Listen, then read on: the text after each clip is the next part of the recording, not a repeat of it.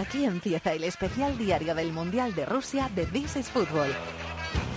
Patrocinado por B-Soccer y Marathon Bet. Con Fernando Evangelio.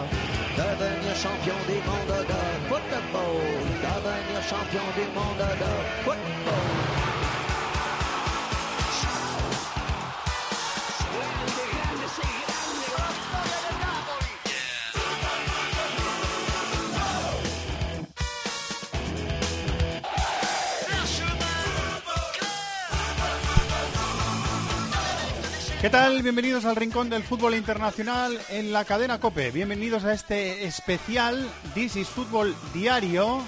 Bienvenidos al decimotercer día de competición del Mundial de Rusia 2018.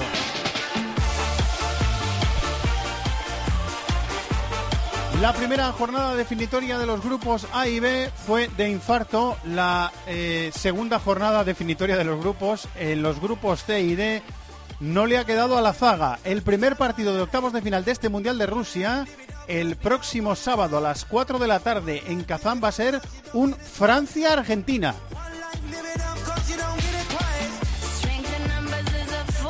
Y hoy se ha resuelto además eh, otra cosa, que es que el rival del cruce de España, si España es capaz de superar a Rusia el próximo domingo en Moscú, recuerdo, España-Rusia en Luzniki el domingo a las 4 de la tarde, se enfrentaría al ganador del Croacia-Dinamarca, que es el otro enfrentamiento de octavos que se ha quedado resuelto hoy y que es el próximo domingo a las 8 de la tarde en Nizhny Novgorod.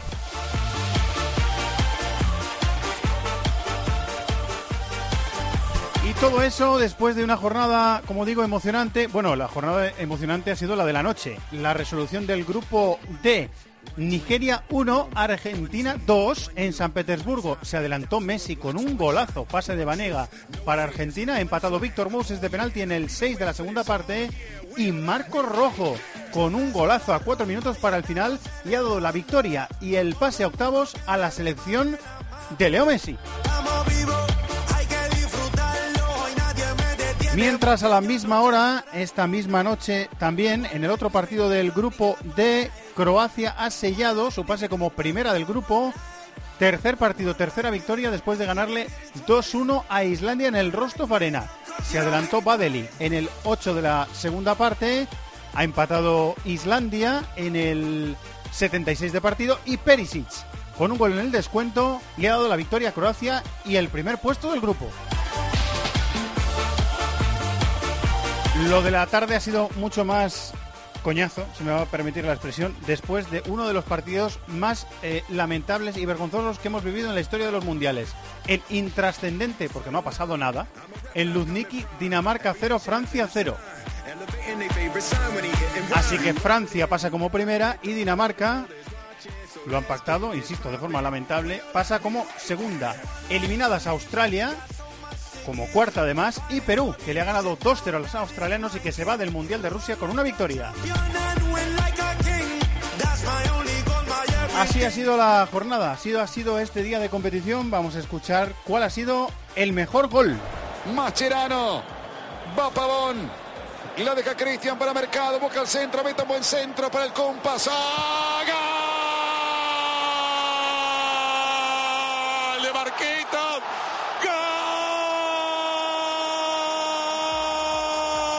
¡Gol argentino!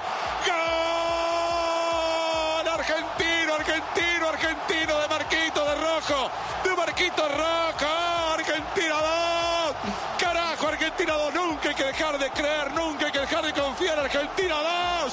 Nigeria 1, le hizo Marquito Rojo. Nunca, nunca hay que darse por vencido, hay que dejarse Y en ese momento ha sido cuando el pabellón 3 del Centro Internacional de Prensa, donde están las televisiones argentinas, ha estallado en el grito de gol. El gol que le ha dado a Argentina el pase a la siguiente fase y un partido de octavos que va a ser tremendo contra Francia el próximo sábado en Kazán. Vamos a buscar al personaje del día. La lista inteligente de This is Football. Con B-Soccer.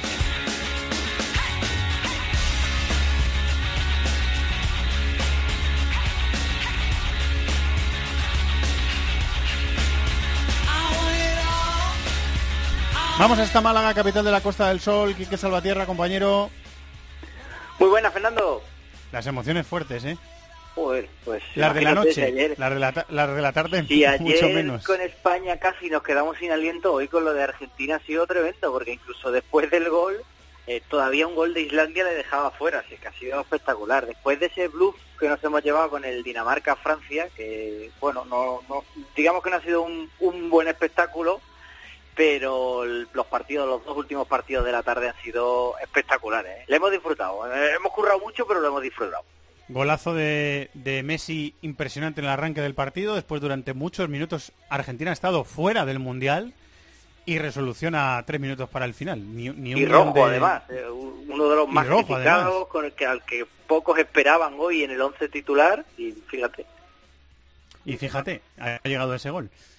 Eh, ¿Ha llegado el mejor personaje de la jornada, el personaje del día para Bishoker Kike en ese partido o en otro de la Pues jornada? no, no ha llegado en ese en ese partido y quizás ha sido la única noticia positiva de, de la primera parte de la jornada porque nuestro jugador del día ha salido de ahí, del partido entre Australia y Perú, donde Pablo Guerrero ha cojado un encuentro espectacular. Solo decirte que ha tocado 30 veces la pelota y de esas 30 veces ha marcado un gol y ha dado una asistencia. O sea que gran encuentro el del delantero peruano que se ha despedido con buen sabor de boca y con esa victoria que sí es verdad que ha dejado con más ganas de ver a Perú en este en este mundial, pero tristemente se, se marcha pese al buen juego que ha que ha realizado y con un 96% de acierto que ha tenido también Pablo Guerrero en el pase y esos dos remates, uno que ha ido fuera y otro que ha sido gol, así que gran partido el del delantero peruano que ha sido nuestro protagonista del día.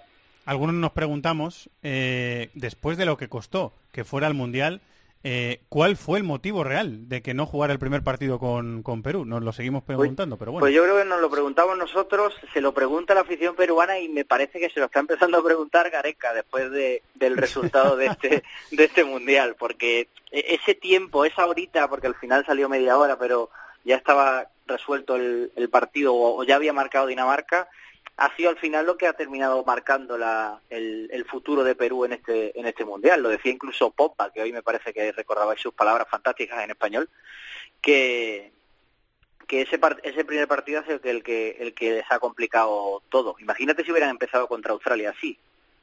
Sí, eh, ese primer partido que curiosamente no sabemos eh, si es casualidad o no, pero curiosamente no lo jugó José Pablo Guerrero de inicio. Eh, bueno, Quique, pues mañana más, ¿eh? Estamos que no paramos, no Sí, paramos. sí, a ver si, a ver, a ver, y encima lo de mañana será peor, porque entre el grupo de Alemania y lo de Brasil, que también puede ser de todos, y que por lo menos lo vamos a disfrutar esta vez desde lo- en las dos partes de la, de la jornada. Lo contaremos. Gracias, Quique, un abrazo. Un abrazo, hasta mañana. A la historia del día.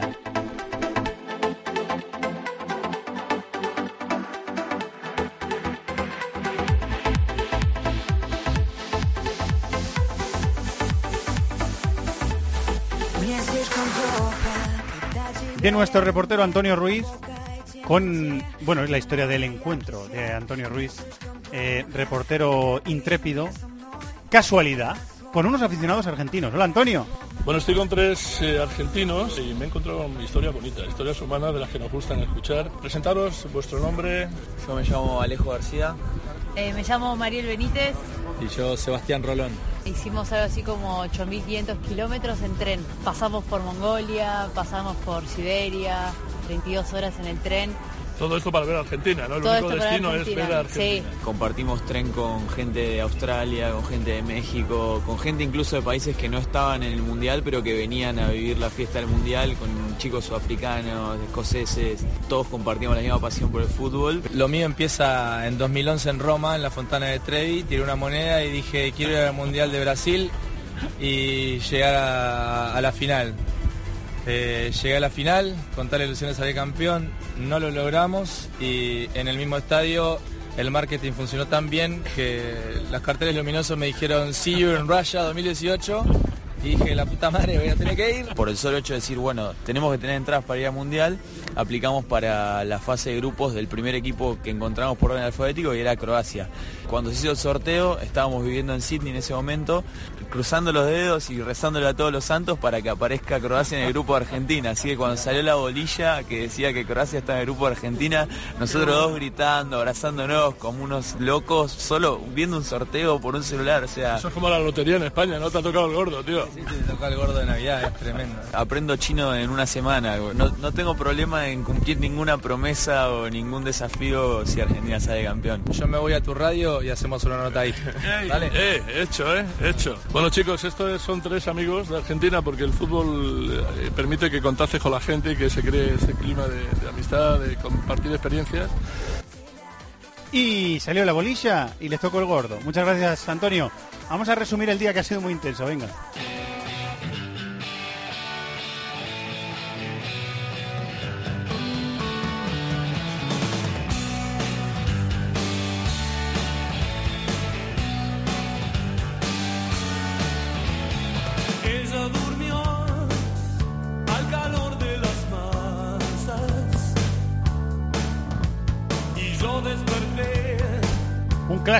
Soda Stereo, grupo argentino mítico, eh, que usamos muchas veces en este programa y en la programación de COPE también, para hablar de Argentina y que usa Marcote DJ, nuestro grandísimo técnico, para hacer su podcast de música, que para eso se llama igual que esta canción. Hola Ariel Judas, compañero de Nueva York, muy buenas, ¿cómo estás? Hola Fernando, ¿qué tal? Bien, bien. Tranquilo, más tranquilo. ¿Se te ha pasado el susto ya? Sí, bueno, a ver, hay que diferenciar, o yo por lo menos quiero diferenciar. Contento porque Argentina ha sorteado la fase de grupos. Argentina no juega a nada, a nada. Hoy ha mostrado espíritu y eso se agradece y es un punto positivo para Messi y compañía, pero realmente ha pasado con, con más que lo justo, o sea, con, con, con, con, lo mínimo que se podía esperar de, de- un equipo al que se les pone cierta calidad. Yo sigo siendo bastante pesimista con respecto a las opciones de Argentina, pero ahora mismo estoy contento. Ha aparecido eh, Messi cuando más se le ha necesitado, ¿eh? Sí, sí, sí, sí, eso hay que destacarlo también. La prensa argentina obviamente vivió en los últimos días hablando de la depresión o del mal momento o de la... Eso, básicamente la depresión que muchos se le suponían, eh, suponían que Messi tenía por estas horas. Bueno, hoy no, hemos visto un Messi abatido, eh, de mal humor, todo lo contrario, un Messi muy activo, muy jefe del equipo, y por supuesto cuando él está medianamente motivado eh, y, enchufado en, el- lo que tiene que hacer en un partido, generalmente Argentina le va bien en esas eh, situaciones. O sea que hoy ha sido una prueba más, una prueba en grande de que Messi puede hacer cosas muy interesantes para Argentina cuando las cosas se dan. Tu sensación desde fuera, eh, pero mm, viendo un poquito también eh, la perspectiva que tienes del conocimiento de la profesión, del conocimiento de lo que es el fútbol argentino, del conocimiento de lo que es el entorno de la Federación Argentina, ¿están gestionando eh, este grupo ahora el Mundial? Digo, las decisiones técnicas las están tomando los jugadores. ¿Tu impresión, Ariel?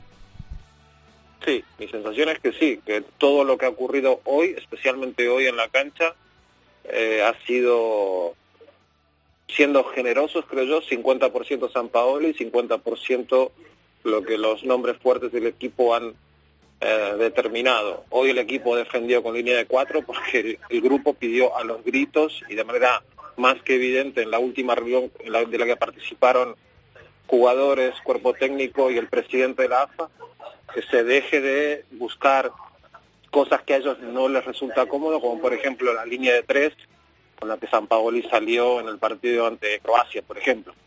O sea que hay muchas cosas en las que, si bien nadie lo confirma plenamente, sí los jugadores confirman que han hablado de, de cuestiones técnicas con San Paoli y prácticamente todos los medios que están cubriendo la Copa del Mundo, medios argentinos me refiero, coinciden en eso. El equipo ha ido con peticiones concretas al cuerpo técnico y aparentemente San Paoli las ha aceptado para tratar de mantener al equipo con vida. Ese primer objetivo se mantuvo, se consiguió.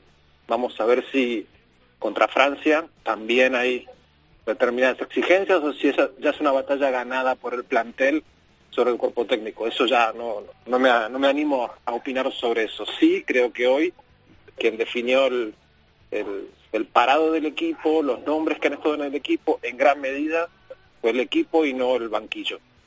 Eh, me recuerda Antonio Pérez del Chato, nuestro productor, la, la charla que ha tenido Messi al descanso, rodeado con todos los compañeros, eh, que se ha asemejado más a una eh, gestión de grupo, a una acción de entrenador, que a una acción de líder o de, o de capitán. Eh, de lo que, de esas decisiones que, que ha tomado el grupo o de esas decisiones que se han tomado hoy, eh, de esos jugadores que han sido titulares, Ariel, ¿qué, te ha- qué- es lo que más te ha gustado? ¿Qué te ha parecido un acierto para cambiar el rumbo de la selección? A mí me parece un acierto, aunque no es un jugador que me encante, el hecho de que Vanega haya estado en la mitad de la cancha. Ante la falta de creación que hay en la mitad de, de campo, el hecho de que Vanega pueda asistir de alguna manera a Messi ha sido un punto positivo. Reitero, para mí no es el mejor ejecutante o es el, o es el, el mejor jugador que Argentina podría tener en esa posición, pero es lo que hay ahora mismo en esta Copa del Mundo y el gol que marcó Messi en gran medida se debe a lo que hizo Vanega. O sea que eso me parece un gran acierto. Si es el equipo quien pidió eso, bueno, un gran acierto del equipo, de Messi, de Mascherano, quien haya sido el que diagramó un poco, pensó un poco eh, de qué manera debía jugarse este partido ante Nigeria.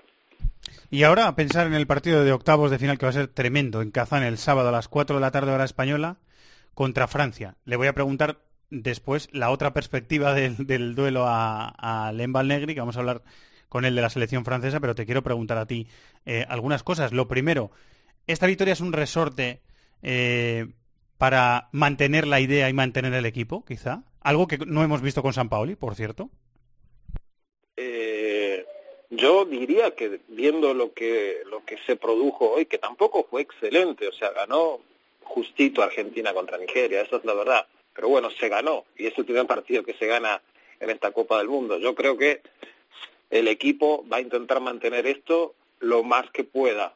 Si eso alcanza para ser fuerte, fuerte ante Francia, buscar un buen resultado, ganarle a Francia, yo eso ya no lo sé y, si tengo que guiarme por mis sensaciones primarias diría que no, que Francia es un rival no solo superior, muy superior a Argentina.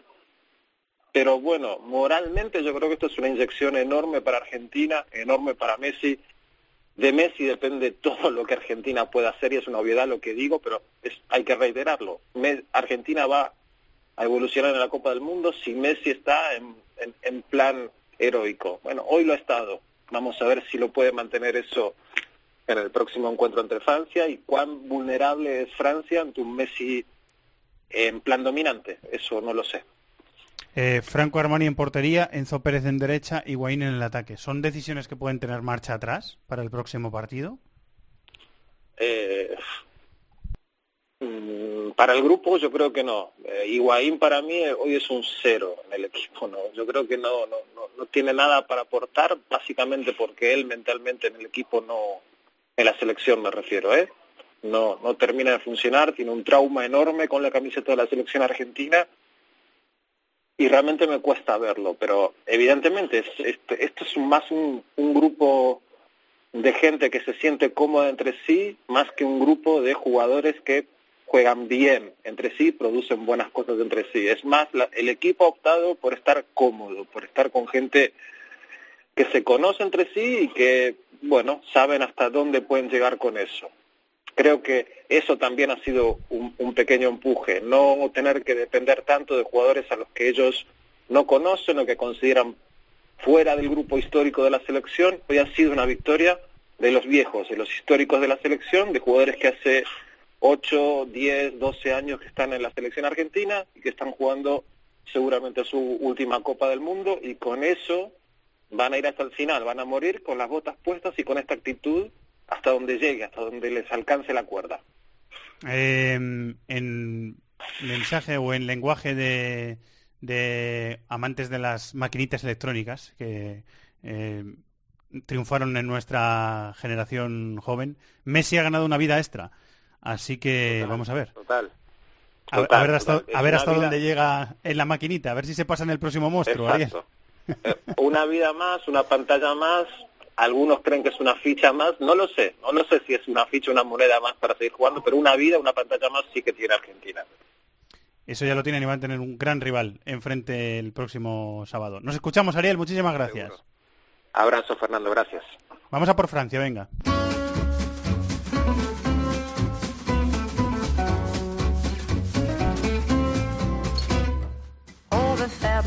Ce que je suis pas.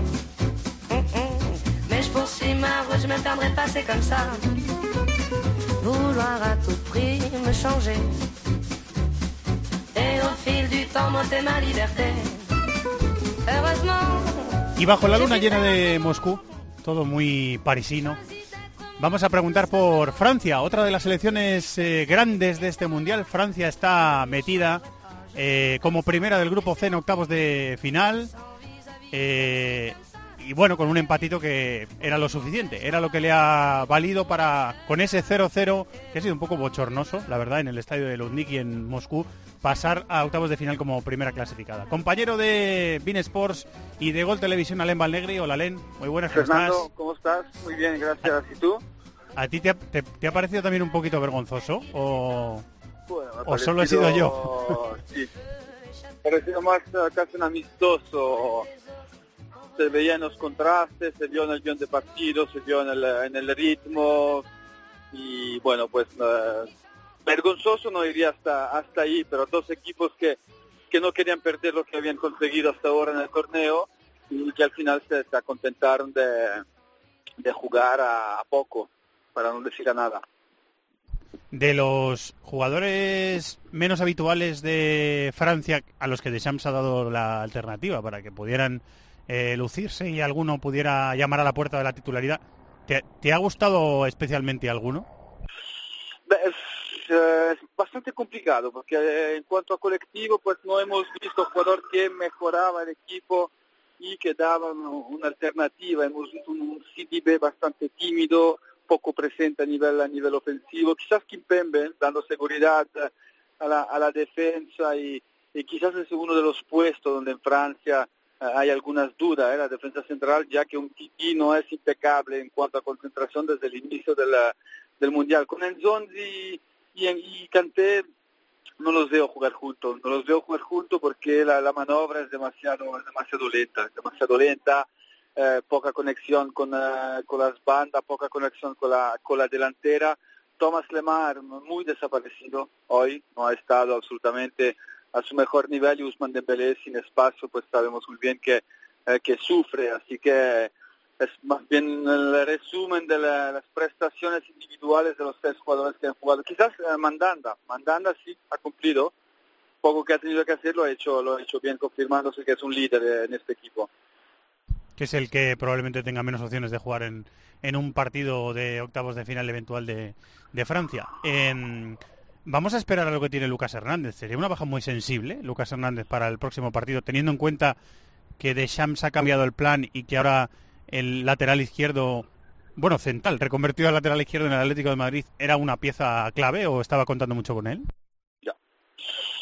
Sí, esperemos que no sea grave para, para Francia, porque tiene a, a su sustituto del cual Deschamps parece que no confía mucho. No sé si es una desconfianza en cuanto al, al ritmo, en cuanto a una condición física de, de Benjamin Mendy. Él tomó el riesgo de llevárselo en, Rusia, sabiendo muy bien que no había jugado durante eh, casi toda la, temporada. Y, al final, si, si Lucas Hernández no puede jugar los octavos de, finales, pues eh, vamos a ver un poco si si Deschamps incluso no se atrevería a jugar con Kimpembe de lateral izquierdo, porque en cuanto a confianza, eh, Benjamin Mendy se ve que con eh, Deschamps no, no le tiene confianza absolutamente. Sí, y es curioso porque solo se ha llevado dos laterales puros en la lista, que son Sidibé y Mendy. A Sidibé lo ha utilizado en el partido de hoy. eh, y, y, bueno, Me- Mendy lo ha tenido que meter por la lesión de Lucas, que parece una contractura, pero vamos a esperar a las pruebas. Y vamos a ver lo que pasa en el próximo partido de, de Francia. ¿Algo que reseñar de Mbappé, que ha jugado unos minutitos ahí al final? Bueno, Mbappé pues eh, siempre tiene el foco puesto en, eh, en él, eh, que, que dejen trabajar al, al chico. Hay mucha crítica injustificada absolutamente en Francia, que llevó el, a, a Kylian Mbappé a, pedir a al departamento de comunicación de la selección de no hablar más con los, con los medios hasta el final de la competición porque está harto.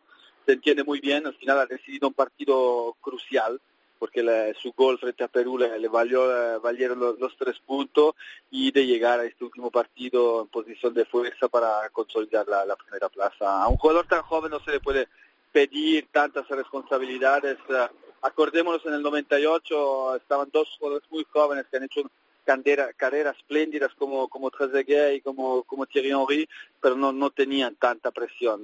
con Mbappé no hay que exagerar con la, con la presión porque acabará siendo acabará perjudicando a, a Francia si le meten demasiada presión.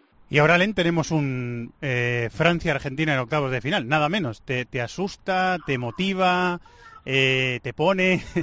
¿Qué, qué, sensación, ¿Qué primera sensación tienes?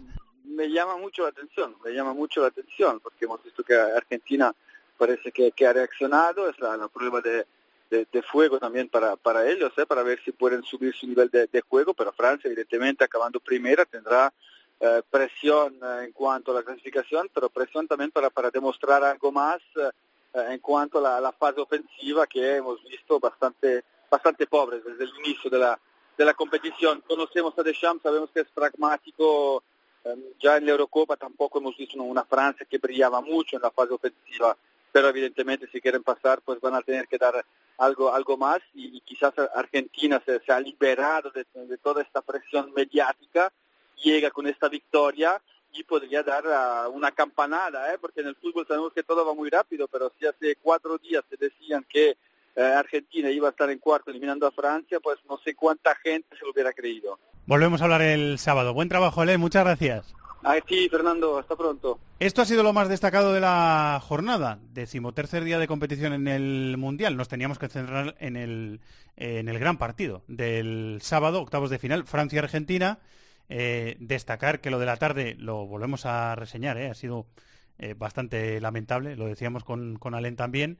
En el otro partido, la victoria honrosa por eh, dos goles a cero de Perú sobre Australia, que ha comentado también Quique Salvatierra en este eh, resumen diario de This is Football, y destacar también que Croacia le ha ganado a Islandia. ¿eh? Islandia le ganó a Croacia en la fase de clasificación. Ha habido momentos del partido en que parecía que a Croacia no le importaba perder eh, o empatar el partido, y al final lo ha remontado. Islandia 1, Croacia 2. Islandia se va del, del Mundial de Rusia habiendo sumado un punto, el del primer día contra Argentina precisamente, y Croacia pasa a octavos como primera. Venga, vamos a pensar en el decimocuarto día de competición, que es mañana, se resuelven los grupos E y F, que son los grupos de Brasil y de Alemania. Vamos a apostar, venga.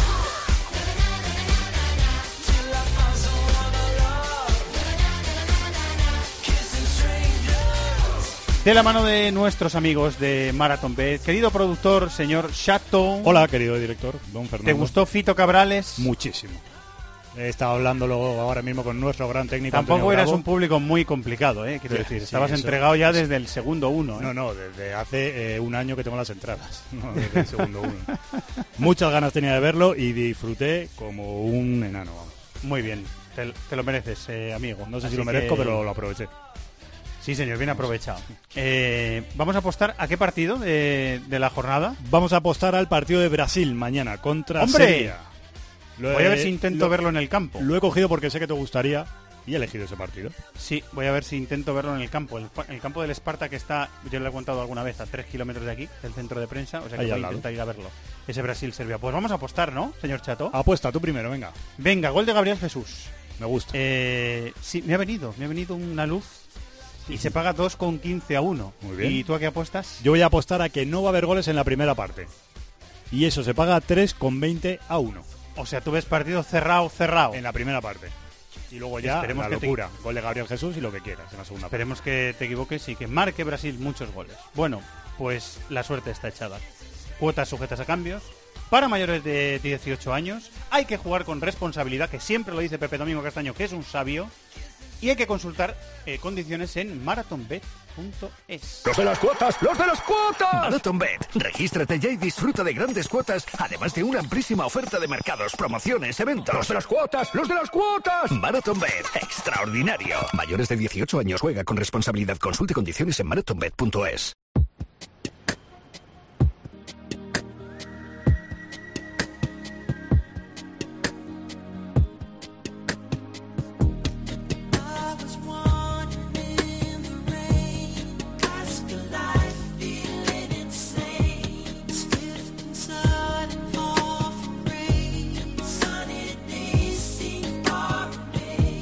una jornada más, queridos amigos, queridos oyentes de DC Fútbol, volveremos a ser extraños en Moscú. Decimocuarto día de competición. El penúltimo día ya de la primera fase. Se resuelven los grupos E y F. El grupo F es el último en letra, pero el primero en resolverse. A las 4 de la tarde, hora española, en directo, tiempo de juego, en Cope Onda Media Madrid. Cope.es y aplicaciones móviles con la dirección de Eri Frade, Corea del Sur, Alemania, en Kazán y en Ekaterimburgo, México, Suecia.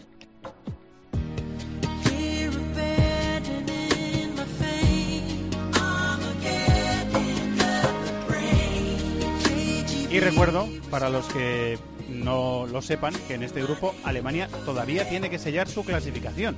En el grupo F, México 6 puntos, Alemania 3, Suecia 3 y Corea del Sur 0. Lo tiene casi hecho México. Alemania tiene que ganar, así que lo viviremos con mucha emoción en tiempo de juego. Y para cerrar la jornada, a las 8 de la tarde se resuelve el grupo F.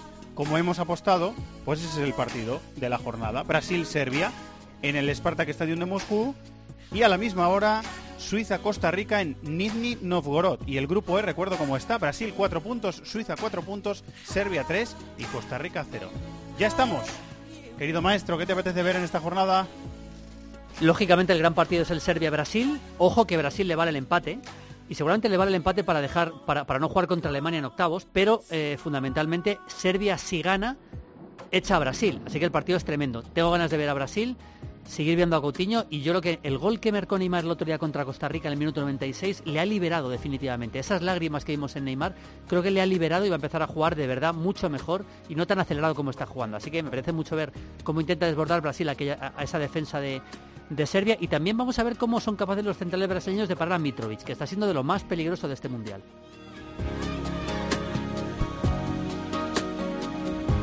Muchas gracias, un día más, maestro. Bueno, pues eh, se cierra la noche en el Centro Internacional de Prensa en Moscú. Mañana habrá más fútbol, más emoción, más mundial y al final de la jornada, pues ahí estaremos otra vez los compañeros de DC Fútbol para resumirosla. Muchísimas gracias a todos, que sigáis disfrutando del mundial y de la radio. Un abrazo, hasta mañana. Pasión por el fútbol de todo el planeta en This is Fútbol.